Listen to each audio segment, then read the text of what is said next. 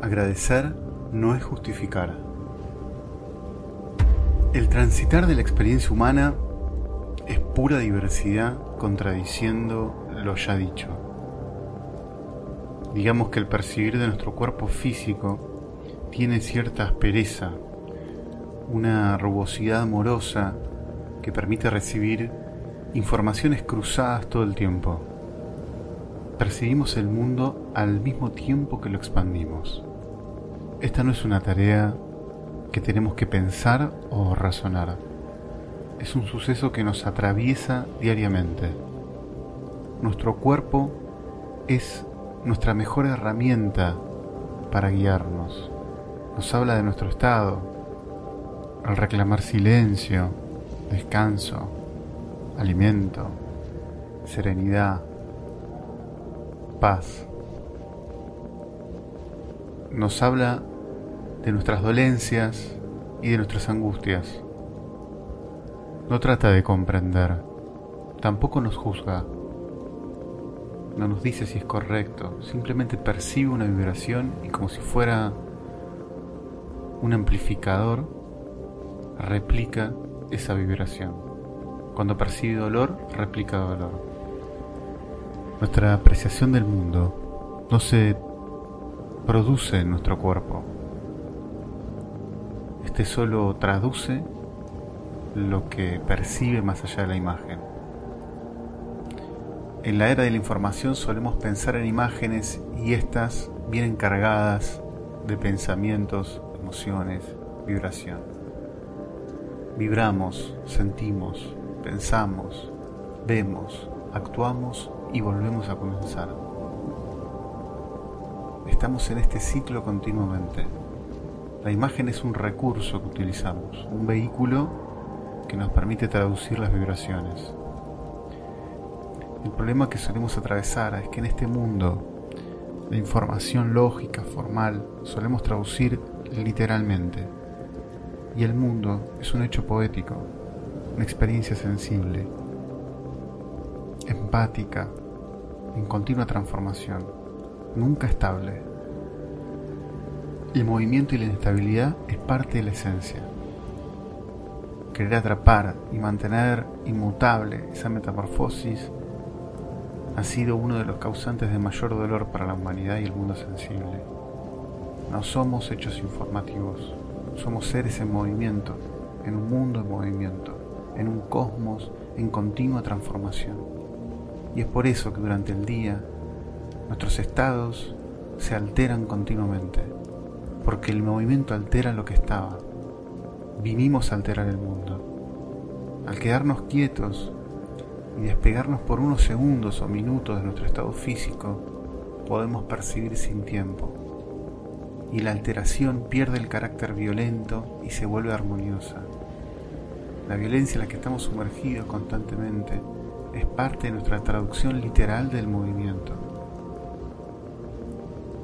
La imagen contradictoria y disconforme de un mundo que no logramos comprender en su complejidad nos invita a soltar. Pero tan acostumbradas a mantener y esquematizar el mundo en fórmulas estables, entramos angustiosos a percibir lo que nos rodea.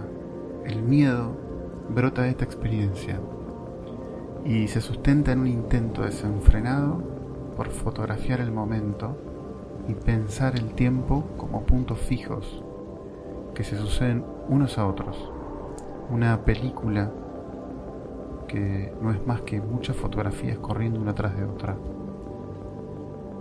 El miedo es el intento de controlar la experiencia en formas que pueda comprender. El controlar la experiencia personal, intento también controlar todo lo que rodea esa experiencia. Toda imagen, también la del otro, que no logro comprender entramos en contacto con otros con miedo. Y ese miedo se sostiene en que hemos percibido el amor como una diferencia, como una justificación de nuestro estado. Estamos amando al mismo tiempo que nos diferenciamos del otro. Y si bien las experiencias individuales son únicas, solemos amar aquellos que mantienen rasgos comunes con nosotros. Reforzamos estos lazos agradeciendo la diferencia, no como algo bello. sino, como quien separa la paja del trigo. Amamos condicionalmente, amamos a partir de rasgos étnicos, políticos, ideológicos, de género. Amamos porque el otro me ayuda a vibrar amor y agradecemos ese amor, pero lo hacemos en forma condicional. Para quienes contemplan el mundo de esta manera, es diario agradecer estar mejor que otros. Solemos decirnos, gracias a Dios yo tengo trabajo. Gracias a Dios yo soy feliz. Gracias a Dios tengo una familia. Y en el agradecimiento nos contentamos porque hay otros que sufren más que nosotros. Absurdamente agradecemos por el sufrimiento de otros y construyendo una relación patriarcal en la que mi bienestar puede estar en peligro. De la misma manera que agradecemos, nos enojamos cuando hay otros que poseen, sienten o se perciben más libres, por el miedo que se percibe hacia con nosotros mismos. Es falso dar gracias porque tu semejante está más esclavo que vos, o enfadarte porque es más libre. Las murallas que, que levantás contra tu hermana, le estás levantando contra vos. Quien te roba la de felicidad sos vos. La venganza que tramás, los pensamientos de rabia son contra vos. Amar no tiene condiciones, y como no tiene condiciones tampoco se justifica en su amor. No amamos porque el otro hace o deja de hacer. No amamos en respuesta. Al justificar nuestro agradecimiento o nuestro amor, estamos construyendo murallas que no me permiten ver que lo que percibo es peligro en el otro. Y que al no poder encajarlo en las imágenes que el mundo me provee como correctas, sufro.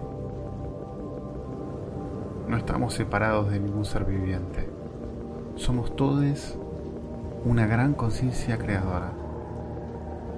A quien ves y te produce miedo es a vos. Damos gracias por todo ser sensible y como damos gracias, perdonamos todo. Porque también nos perdonamos a nosotros mismos.